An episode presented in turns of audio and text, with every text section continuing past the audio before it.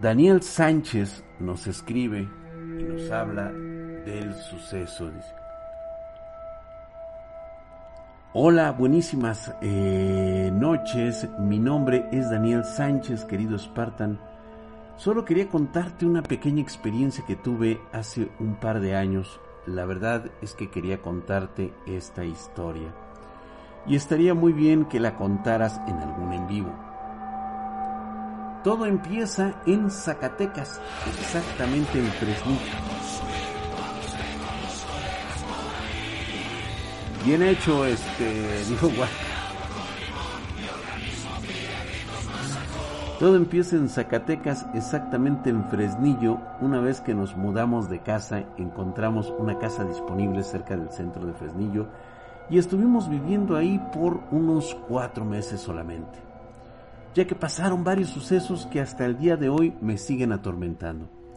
Cuando recién llegamos a esa casa batallé como 15 días para poder dormir bien. No podía conciliar el sueño de manera fácil y sufría mucho de insomnio.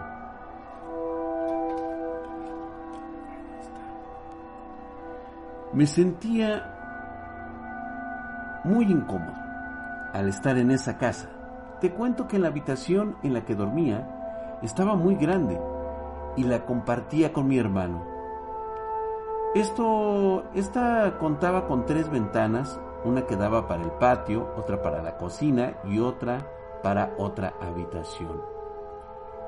Una característica de esta casa era que tenía el baño en el patio, así que siempre que pasaba alguien para el baño, yo lo veía pasar por la cocina.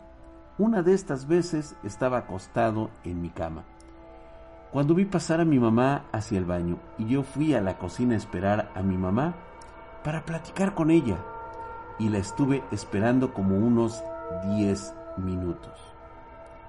Cuando de pronto mi mamá sale de su cuarto y me saqué mucho de onda, porque ya la había visto pasar hacia el baño. Le pregunté a toda la familia y me había dicho que también les pasaba lo mismo. En otra ocasión, en la noche, estaba dormido y me despertaron unos gritos de mi hermano. De manera desesperada estaba hablándole a mi perro y le pregunté qué pasaba y me dijo que estaba viendo a dos personas enseguida de nuestro perro y que le habló para que se alejara de ellos. Yo fui corriendo a prender la luz y no había nadie. Una de las últimas veces y la más fuerte que me pasó en esa casa fue una noche donde estaba yo dormido y de pronto me levantó en la madrugada.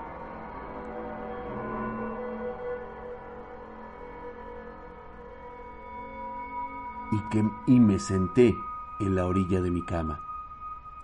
Volteó hacia la puerta de mi cuarto y vi una persona alta de color negro, muy imponente, y en cuestión de segundos salió corriendo hacia mí y se transformó en perro o en lobo, y me saltaba hacia el rostro.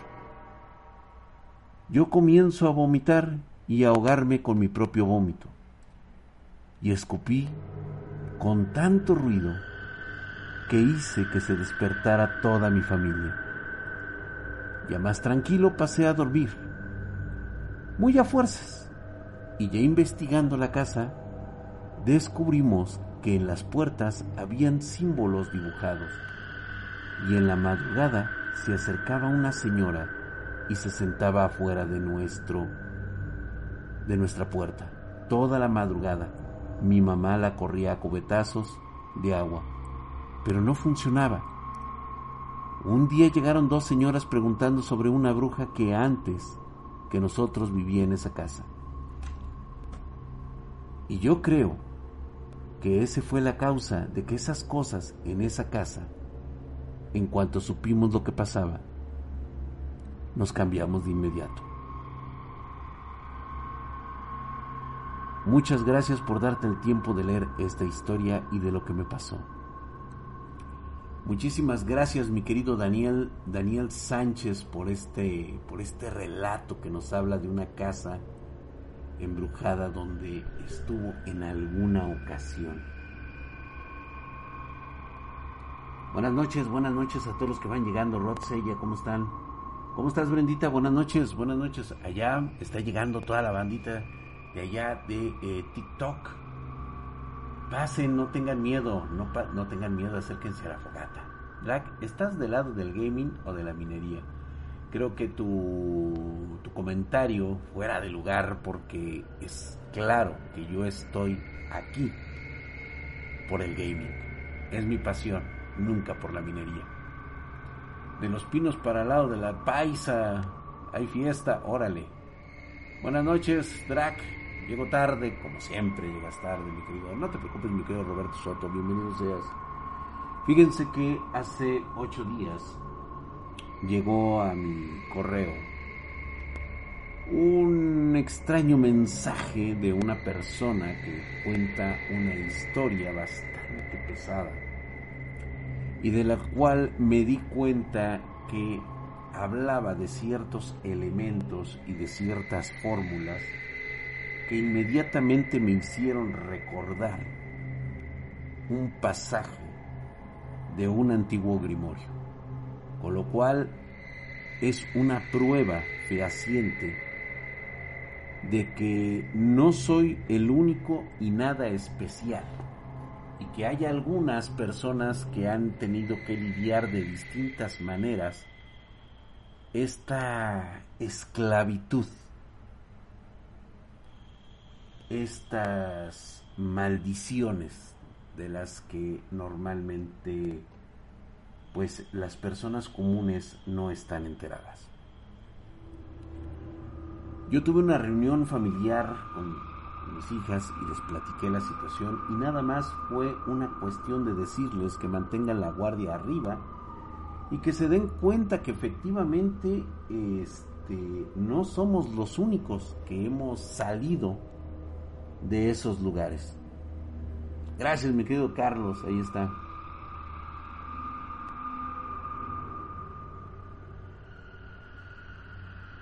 Hola Dianita Nicole, qué milagro, gracias bebé por estar aquí, bienvenida, pasa, siéntate. Claro que sí, como siempre eres bienvenida. Gracias, bájale al ambiente, mi bro. ¿Está muy fuerte acaso? ¿Sí lo sienten pesado? o sea, ¿se escucha fuerte mi, mi, mi, mi pequeño este, sistema de audio? O sea, ¿en serio no lo soportan, no me pueden escuchar? O díganme la verdad, o sea, de plano, díganme, ¿sabes qué, Drag? Lo que pasa es de que este, tengo déficit de atención y necesito que le bajes a tu desmadre, cabrón. O de plano les da cuscús, cabrón. Siempre se están quejando y llorando por el volumen. Sí, se oye bastante bien. Todo sí los escucha bien en los dos lados, Twitch y YouTube. Así es, parece ser que todo mundo escucha bien. Se escucha bien, ¿no?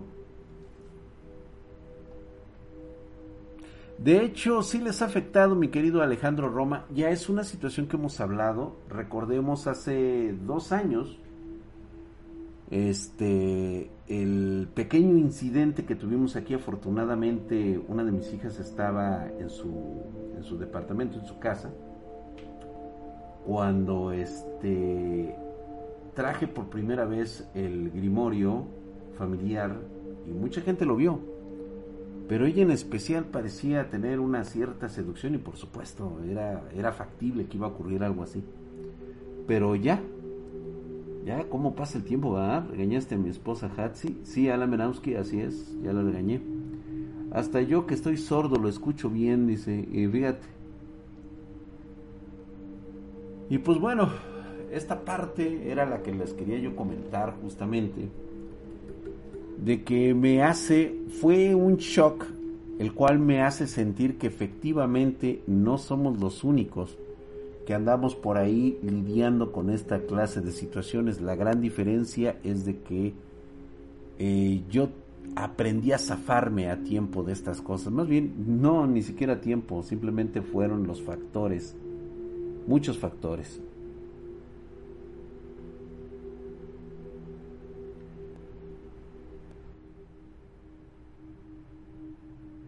Dice, le jalaron las patas a Lick.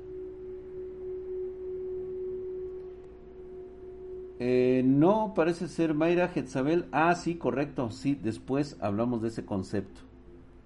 Bien, vamos a leer una historia más y después, justamente de esta situación, quiero hablarles acerca de eh, qué es y quiénes son las spasms. Nótese que en ningún momento me he referido en tiempo pasado.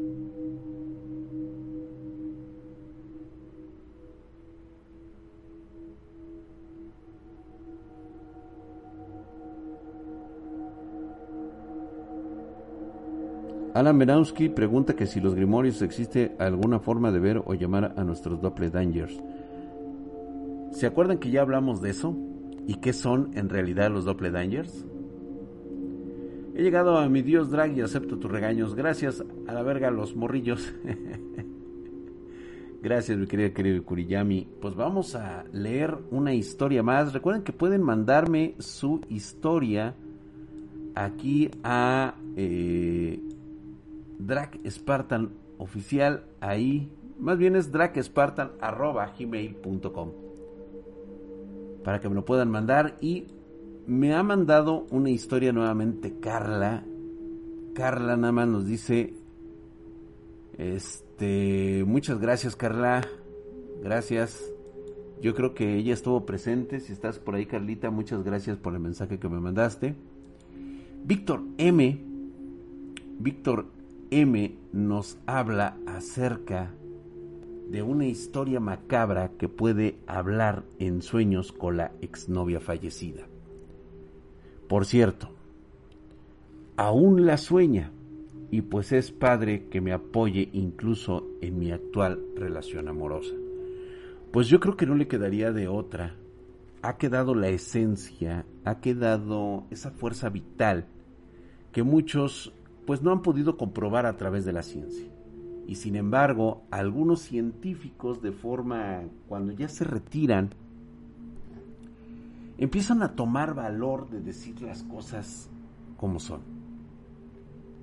Y es ahí donde empieza esta cuestión relacionada a su investigación energética, ¿no? Darse cuenta que efectivamente existen elementos desconocidos que ayudan propiamente a la mecánica cuántica y a la física.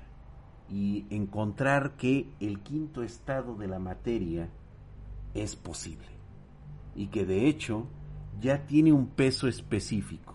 Están por ratificarlo, hacernos entender que el quinto estado de la materia es la comunicación. Ya les platicaré de esto.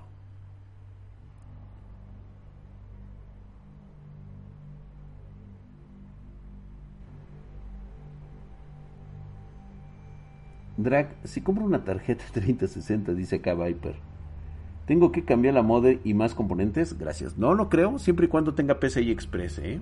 No lo creo. Y pues bueno, vamos a empezar Saludos desde Guanajuato y les dejo una historia algo larga sobre mi familia. No los culpo si no lo creen o piensan que ando de alucín. Los acontecimientos más hardcore no, no me tocó vivirlos y cuando me los contaron a mí también me costó bastante creerlos. Esta vez vengo a platicar lo que había comentado de mi familia anteriormente. El árbol genealógico de mi familia desde antes de la revolución ha sido deshonroso y todo un desmadre. Hubo desde terratenientes de una hacienda, algunos familiares fueron apostadores e incluso a algunos les tocó el desmadre de la guerra cristera, hablando de forma más reciente.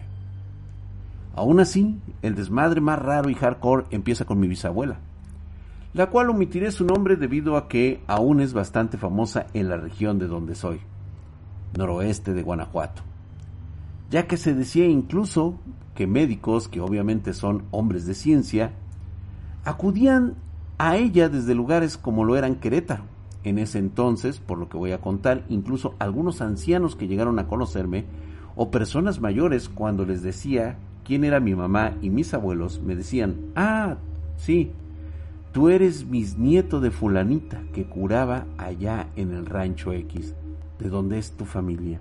Sí, me acuerdo de ella. Llegó a curarme y a curar a mi familia. Pues esta bisabuela era la madre adoptiva de mi abuelo materno. Desde joven se decía que ella podía saber datos sensibles y que la gente jamás le comentaba. Mis abuelos me cuentan muchas historias de cómo ella dedicaba mucho de su tiempo a curar a la gente. Lo raro es que mucha gente acudía a ella y apenas cruzaba la puerta. Y sin decir palabra alguna, ella los veía y les decía, Tú te llamas fulano, vienes a verme porque estás enfermo de X cosa. Mira, tú necesitas este remedio y enseguida ella les recetaba algunas hierbas o bien ella tenía sus propias recetas a partir de hierbas extrañas y fórmulas que se han perdido desde hace mucho y se las daba para curarse. Al cabo de un tiempo la gente regresaba con mi abuela agradecida por haberse curado. Mucha gente, incluso casi moribunda, acudía a ella y milagrosamente se curaba.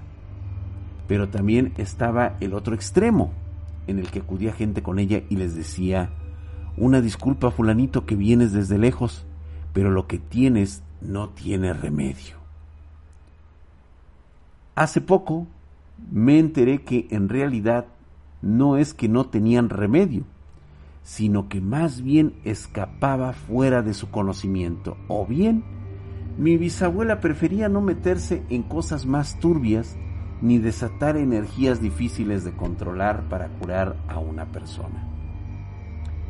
La primera historia que me contó mi abuela era que una vez una de mis tías, cuando era bebé, estaba enferma y le dijo a su suegra, o sea, sí, mi bisabuela, que curara a mi tía. Entonces mi bisabuela manifestó, no puedo curarla, no puedo curar a la familia. Yo me saqué de onda porque se supone que es madre adoptiva de mi abuela y no es sanguínea. Entonces mi abuela se fue a sentar bajo un mezquite, enfrente de la casa y muy lejos del cuarto de mi bisabuela, en que vivía muy enojada, y le dice a una de mis tías, no me quiso curar a mi niña, pero si algo se le ha de ofrecer. Y pues bueno, al cabo de algunos minutos sale mi bisabuela diciendo, aquí te traigo la medicina para que no andes diciendo, pinche vieja cabrona, que no me quiso curar a mi niña. Entonces mi abuela se asustó, ya que dice, oye, pero si yo jamás dije eso, o sea, sí lo pensé, pero no se lo dije a nadie. Entonces mi bisabuela me dice, ¿a poco tú crees que no me doy cuenta de lo que piensas? Después de ello, mis abuelos platican que en su lecho de muerte mi bisabuela dijo, pido perdón por todas las cosas malas que he hecho. Todo mundo estaba muy sacado de onda, ya que todos decían que era una mujer buena que curaba a la gente y lo único que pedía cambio era el dinero que fuera su voluntad de la gente y que le llevaran alguna planta o ingrediente para hacer sus medicinas. Actualmente tengo una amiga que sí tiene descendencia wicca.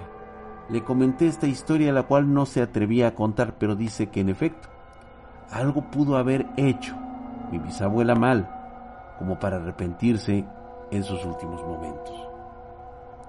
Y lo segundo es que posiblemente ella hizo algo para que mi familia tuviera un enlace con ella y no se perdiera dicha capacidad.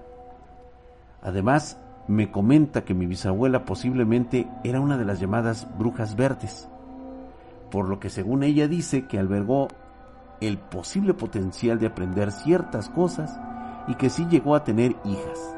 Tendrían el camino un poco más difícil para aprender ciertas cosas. Esto no me suena tan descabellado, ya que por ejemplo una de mis tías tiende a sentir cuando un lugar o persona eh, tiene mala vibra o se siente fuera de lo normal. Y también mi mamá es la que está más extraordinaria, ya que a veces sueña cosas y dice va a pasar X cosa, y en efecto, al cabo de unos días, sucede. Bien, si mi mamá las cuenta, algún sueño muchas veces te dice, ah, eso significa que te va a pasar por X cosa. También es muy difícil sorprender a mi mamá, ya que muchas veces cuando alguien se dirige a ella, voltea rápido y dice, sí te sentí que venías. Dice que cuando alguien se acerca fuera de su campo de visión, se siente como una especie de electricidad en su espalda. Un dato extraño, además, es que la rama de mi familia con la que vivo suele ser longeva, a pesar de que algunos ya tienen diabetes o enfermedades. Así por algún motivo que no conozco, mi mamá y mis tías aparentan unos 20 años, menos de los que tienen. Y digo que es extraño ya que los hermanos adoptivos de mi abuela y tanto sus medios hermanos de sangre, en su mayoría, se ven súper ancianos o bien ya han muerto, a pesar de que tenían edades entre los 60 y los 70 años. Mi abuelo tiene alrededor de 75 años y sigue luciendo como uno de 60, aunque poco menos, y es común que la familia que vive en mi casa llegue a vivir hasta los 90, si no es que hasta un poquito más. Por mi parte soy demasiado sensible a sentir cosas raras o simplemente no les presto demasiada atención, más que a veces soñar con gente muerta. Hasta ahora, solo he logrado interactuar lúcidamente con mis entes mencionadas que ha sido mi exnovia en varias ocasiones. También si fuera cierto lo que mi amiga dice, pues existe el libre albedrío y no le impediría a mis hijas, si las llego a tener, que aprendieran lo que en cierto modo es suyo. Saludos a toda la bandita y espero que esta historia no delate de dónde proviene mi familia, ya que acá aún hay pueblitos donde mucha gente es supersticiosa y con temor a la gente que tiene ciertas capacidades raras o está fuera de lo común. Es muy común este tipo de eh, familias que están totalmente desligadas de clanes auténticos de Wiccas. Sin embargo, pues podemos encontrar que incluso son adoptados, o sea, alguien abandonó a los auténticos descendientes y es muy común en los clanes tanto medios como poderosos abandonar a aquellos que son inválidos. ¿Cuáles son estos inválidos? Aquellos que no tienen una capacidad cognitiva poderosa y que no pasan el bautismo con el cual pues miden la capacidad de energía que llegan a tener. Hoy les voy a contar esta historia. No les voy a decir el motivo por el cual tuve que hacer. De hecho, el simple hecho de acordarme de él en este momento me produce una sensación de hormigueo en los brazos. Gracias, mi querido Tebanala, y gracias, mi hermano. Échale ganas. Muy bien, muchas gracias. Ya sabes lo que se te ofrezca. Nos dice Tebalanay que la PC que le armé está muy chingona.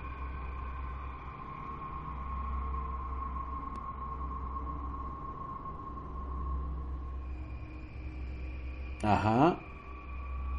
Exactamente. Eso lo hemos visto. Vamos a empezar, no les eh, reitero nuevamente, no les voy a comentar cuál es y el por qué tuve que ir. Simplemente me pareció algo que tenía que contarles. ¿Por qué? Porque hay algo que tienen que saber.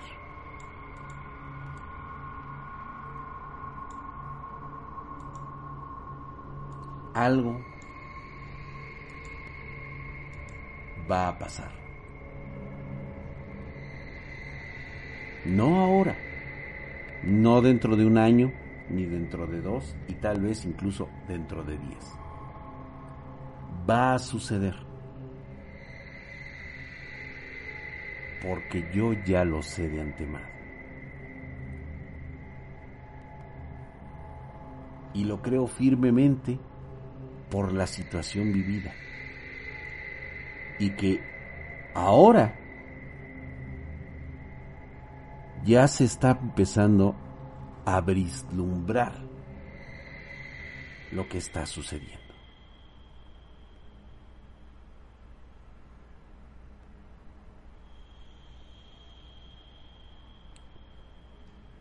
En alguna ocasión escuché que tenía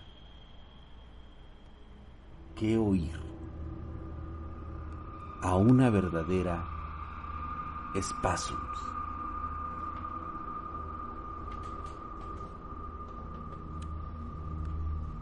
Les he adelantado un poco quiénes son, pero ¿en dónde puedes encontrar hoy en día a una espasmos?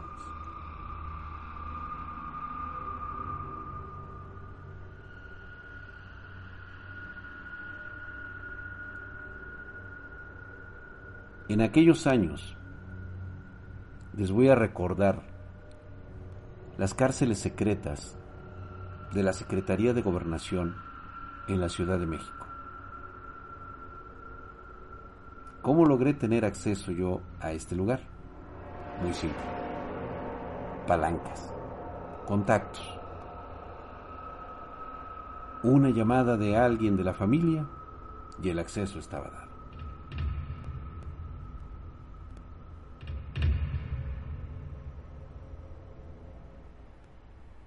Madre me platicó todo. Me preparó para escuchar que todo lo que ocurría era real. Porque hay algo que tienen que saber todos ustedes. El escepticismo que ustedes tienen el día de hoy, muchos de ustedes, ese escepticismo esa forma de pensar e incluso de burlarse, la tenía yo a pesar de ya haber vivido algunas cosas. Y esto es porque inmediatamente empieza el bombardeo de una sociedad que te dice, no, güey, tú has sufrido traumas de otra índole, alucinaciones, has vivido eh, episodios psicóticos. ¿Te suena familiar? Seguramente mi querido Alex Bebo. No quiero ni preguntar. Ni siquiera quiero ya cuestionarme quién hizo esa llamada. Él dice que muy probablemente haya sido la tía Cuca. No lo sé, era demasiado joven, pero tenía que hacerlo, porque parecía ser que en mi cabeza no entraba eso.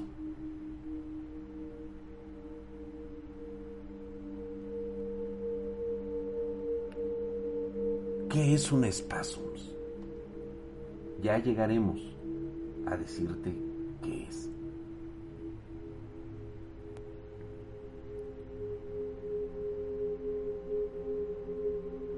Toma esto como una interacción entre dos personas. Imagina caminar.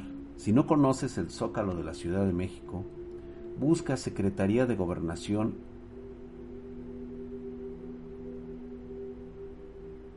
ubicación en 1985, para que tengas una idea.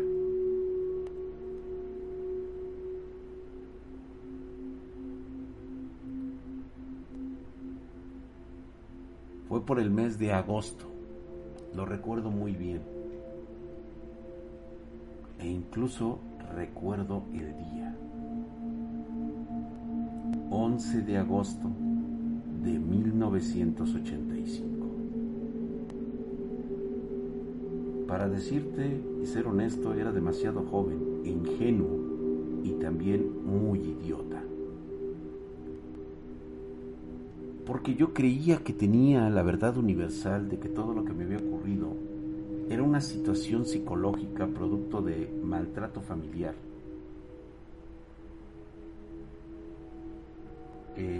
situaciones incluso de violencia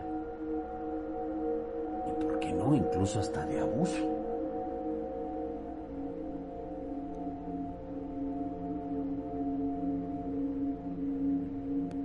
Recuerdo caminar por esas escaleras que llevaban a la Secretaría de Gobernación de aquellos años.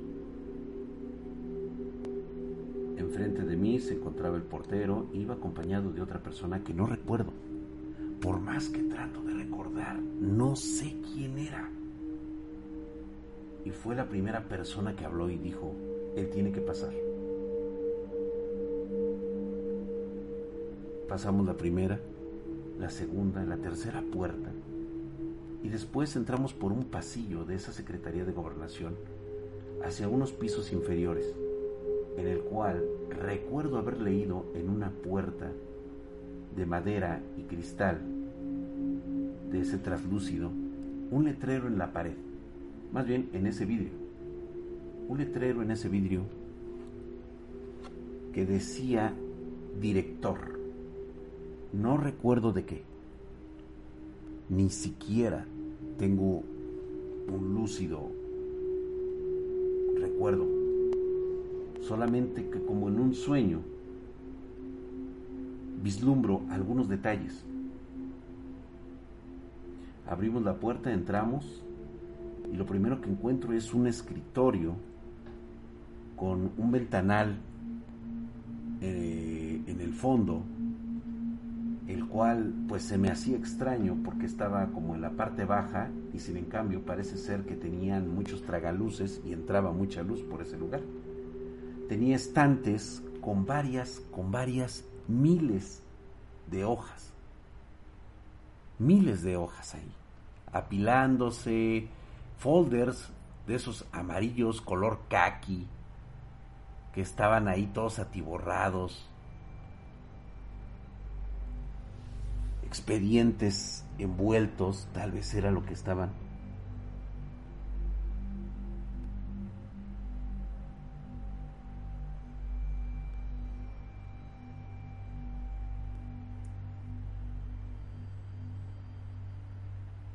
Justo en ese momento, recordé que en cuanto vi a ese hombre de los lentes, eran de unos lentes de pasta, de esa pasta gruesa, recuerdo muy bien, color negros, sentado con su traje.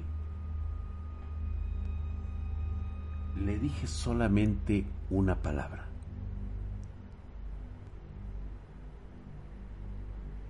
Espasa spasums de hielo.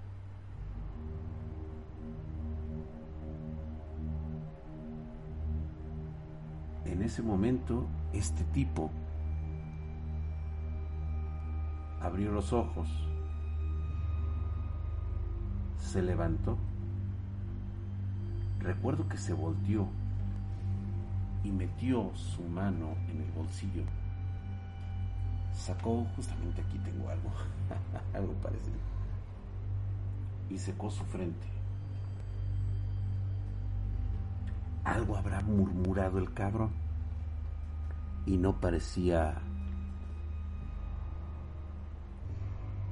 como muy contento.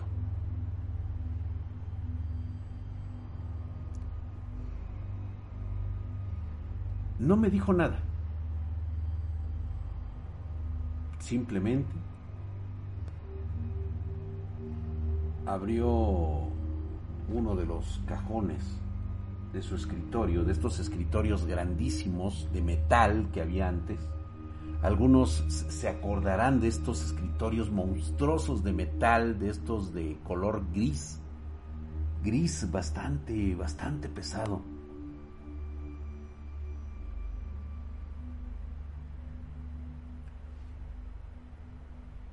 Agarró un manojo de llaves junto con esta persona, me dijo, por aquí. Yo iba caminando como un idiota detrás de este güey viéndole la espalda. Y por más que trato de recordar quién era la persona que me estaba acompañando, no sabía. Abrió una puerta de estas de metal con un cuadrito chiquito en medio, que estaba de cristal y enrejado del otro lado. Exactamente, mi querido Oscar Mike, pesaban muchísimo. Eso siempre tenían los cajones chirriantes, es correcto, mi querida Marlene Álvarez. Tú conoces de esos. Unas planchotas impresionantes. Pues bueno, él abrió esta pesada puerta que nos dirigía a unas escaleras. Y estas escaleras ya no iban hacia arriba, solamente iban hacia abajo. Había luz eléctrica, focos amarillos. Mientras íbamos descendiendo, podía notar una calidez asfixiante. Estaba haciendo calor porque parece ser que estábamos descendiendo hasta abajo. Llegamos a una puerta, otra vez igual de metal.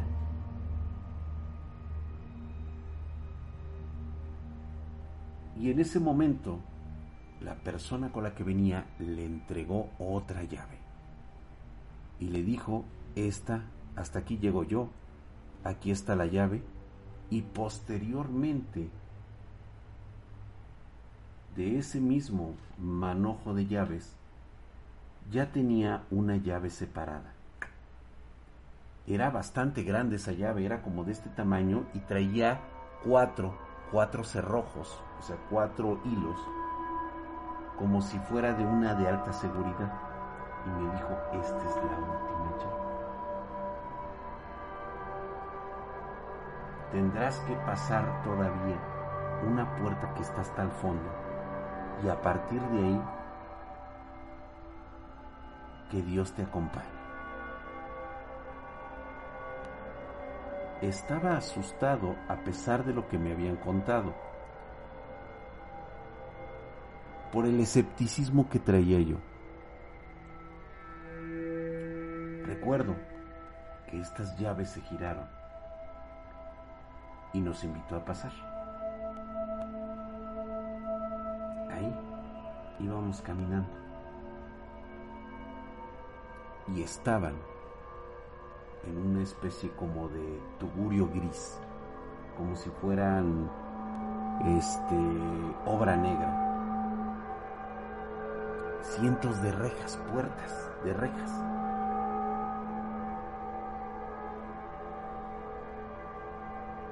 Yo no pregunté absolutamente nada, no se podía ver hacia adentro. Esas eran las dichosas cárceles secretas de la Secretaría de Gobernación. En el fondo encontramos la dichosa puerta. Curiosamente más grande, más blindada, y en el cual dimos vuelta una de las llaves que nos dio. Cuando abre la puerta, inmediatamente de calor pasamos a un intenso frío, apabullante. Y en ese momento recuerdo los ojos de mi madre viendo hacia el infinito y diciéndome, por ningún motivo vayas a querer darte calor. Cuando sientas ese frío, sigue avanzando. Si sientes calor, da media vuelta, hijo, y corre. Corre.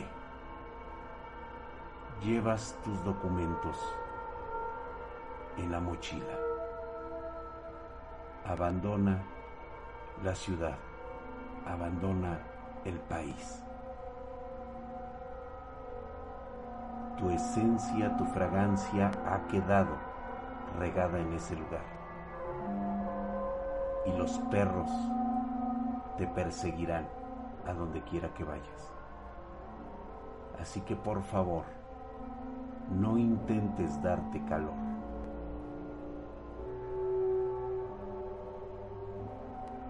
Si era cierto o no era cierto, era algo que yo no iba a probar. No lo iba a hacer. continué caminando.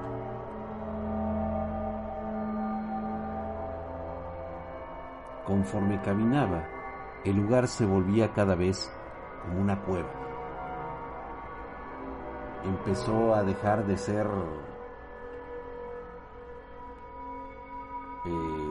pues vamos a decirlo, construcción, y era como una cueva dentro de este lugar. Es más, pueden encontrar registros de ese lugar.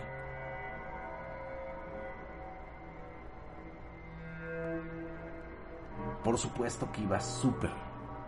Iba con mi protección. Funcionaba al 100%. Pero tenía que seguir las indicaciones. Llegué a la puerta principal. Y era una auténtica fortaleza de puerta, cabrón. Parecía de bóveda de banco. Y es ahí donde este individuo que me acompañaba desde la casa, que no logro ubicarlo, no sé quién era, era como un sueño. Mete la llave de cuatro hilos da vuelta al cerrojo y se escucha cómo automáticamente se recorren varias barras de metal. Posteriormente, con la fuerza que él tenía, le costó trabajo abrir la puerta. Y aquí nuevamente aparece de forma mental la imagen de mi madre diciéndome la siguiente instrucción. Si escuchas una voz masculina, cierra inmediatamente esa puerta. Y espero, hijo, que lo logres a tiempo. O unas llamas infernales te quemarán por la eternidad.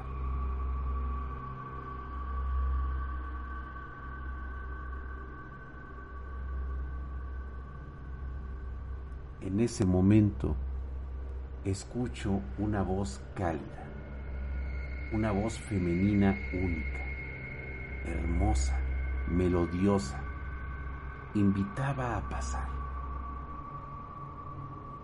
Volteo a ver a esta persona sin rostro y me dice que él espera afuera, con la bóveda abierta. Ya había pasado dos pruebas. El frío se incrementa. Este lugar tiene mucha escarcha, mucho hielo. Cuando yo ingreso, el frío empieza a ser abrumador. El titiriteo de mis dientes empieza, pero por ningún motivo pretendo frotar, aguantar el calor, digo, el frío, a pesar de que llevaba yo pues una prenda bastante fuerte, porque ya se esperaba que esto ocurriera. Y aún así se podía sentir el frío que calaba en los huesos. Una vez adentro, nuevamente escucho la imagen de mi madre diciéndome, por ningún motivo, aquella dama que estás viendo, la mires directamente a los ojos. Ubica tu mirada en sus manos. Nunca la mires a los ojos. Y así pasó. Estaba ahí, sentada. Sus manos eran increíblemente blancas, casi azuladas. Eran largas y por lo visto estaban bien cuidadas pero estaba como con harapos, Parecía que traía unos trapos puestos única y exclusivamente, pero no parecía que su cabello ni su piel estuvieran maltratadas.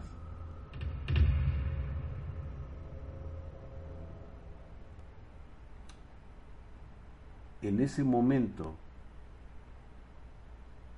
tenía que pasar la última prueba.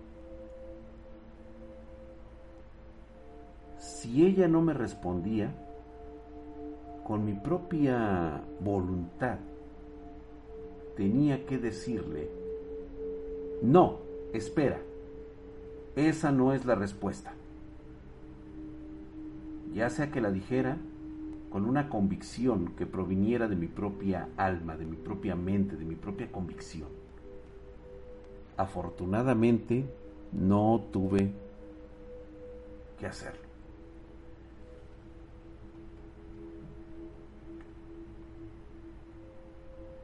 Y la pregunta era, cuéntame tu historia.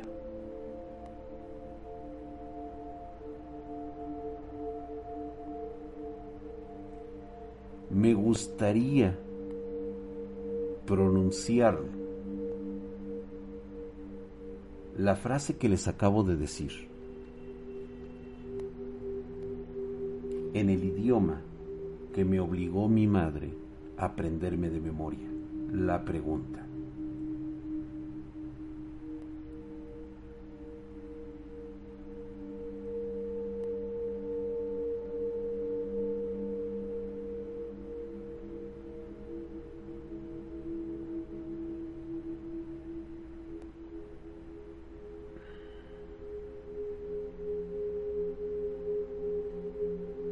me empieza a contar una historia de su vida basada en el genocidio, en la muerte, en los océanos de sangre en los que fue concebida esta criatura. Me cuenta toda su trayectoria y cómo es que quedó atrapada en esa cueva hace 20 mil años.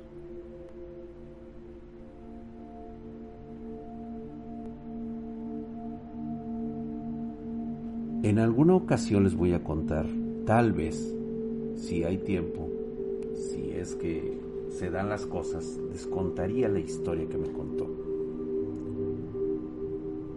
Y me dijo, ¿Sabes por qué estás aquí? ¿Y por qué estás hablando conmigo?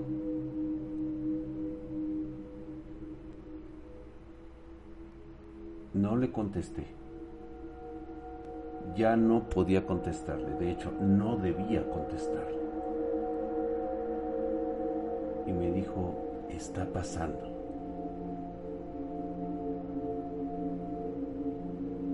Como podrás ver, hizo así a sus, a sus manos, el hielo que me tiene pegada aquí en el suelo se está derritiendo.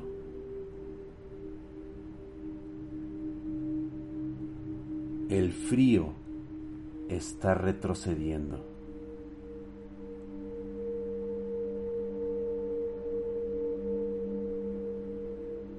Cuando esto suceda, nos estaremos liberando.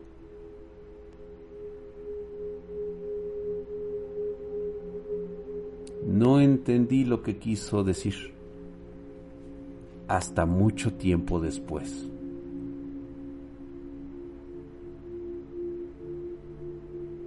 El momento se dará jamás retiré mi vista de sus manos. Y cuando terminó de decir se dará, empecé a retroceder, sin darle la espalda. Simplemente tomé, salí y me fui.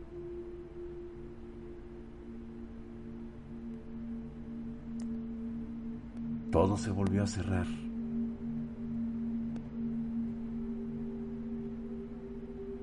Y justo cuando salíamos de la puerta, subiendo las escaleras, se escucharon unos gritos de terror y parece ser que había ocurrido una masacre en la parte de abajo. Inmediatamente salí y en lo primero que pensé fue en los presos que estaban allá abajo. Algo había pasado. Cerramos todo tal cual y únicamente llegamos y volvimos a cerrar. Allí estaba el director sentado en una silla de madera, nervioso, esperando que saliéramos de ese lugar cerrando esa puerta y dejando los gritos ahí abajo.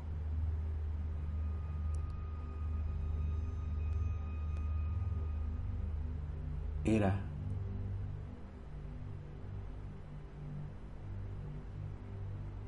era el 11 de agosto de 1985. Casi un mes después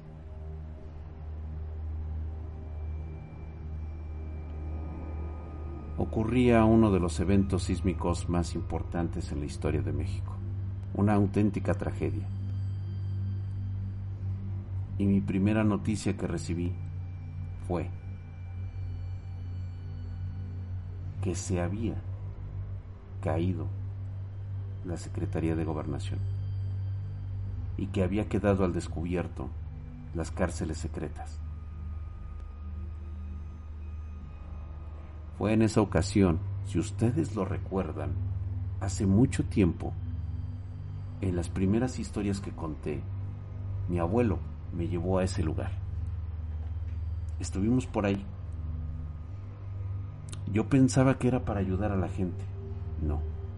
Mi abuelo fue para cerciorarse de qué había ocurrido exactamente en ese lugar. Al parecer, la cueva por alguna extraña situación quedó sepultada, desapareció, no hubo más información.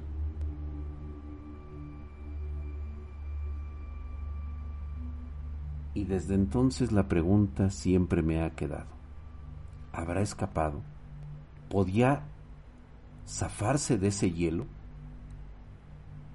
Habló de que había quedado atrapada hace veinte mil años y después, conforme fueron pasando las décadas, me fui dando cuenta de este fenómeno que les he estado llamando mucho la atención. El deshielo de los polos, el calentamiento global. El permafrost está quedando descubierto. ¿Acaso estas criaturas llamadas spasms. Han estado esperando esto. Spasms. Espera. Spasms. Espera. Soy hielo.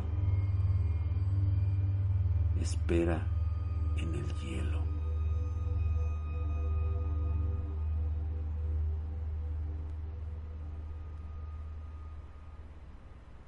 De algo estoy de acuerdo. No va a ocurrir en mi generación. Estoy tranquilo de que esto no ocurrirá mientras yo esté vivo. El problema son ustedes, chicos. Ustedes tendrán un serio problema si se deshiela lo que ha permanecido congelado durante veinte mil años.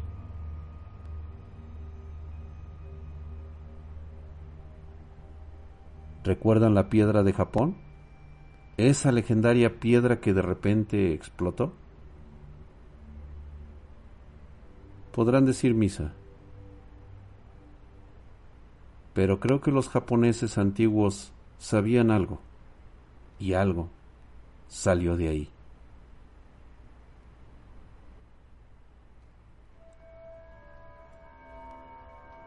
Tienen algo que investigar.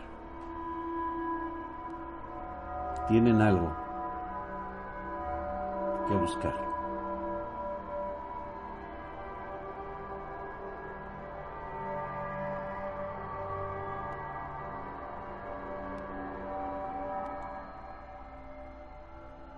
Pasen ustedes muy buenas noches. Y si tienen descendencia, chicos, pobres de sus hijos, les espera algo terrorífico. Buenas noches. Los espero mañana a las 5.30 pm, horario de la Ciudad de México. Descansen todos. Buenas noches.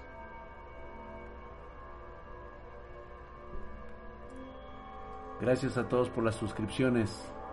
Que pasen muy buenas noches. Perdón que lo diga chicos, pero qué cobardes son en TikTok. ¿eh? No aguantan absolutamente nada. Invita a tu gente de TikTok a que venga a escuchar verdaderos relatos de terror. Pasen ustedes a mimir, señores, duerman tranquilos.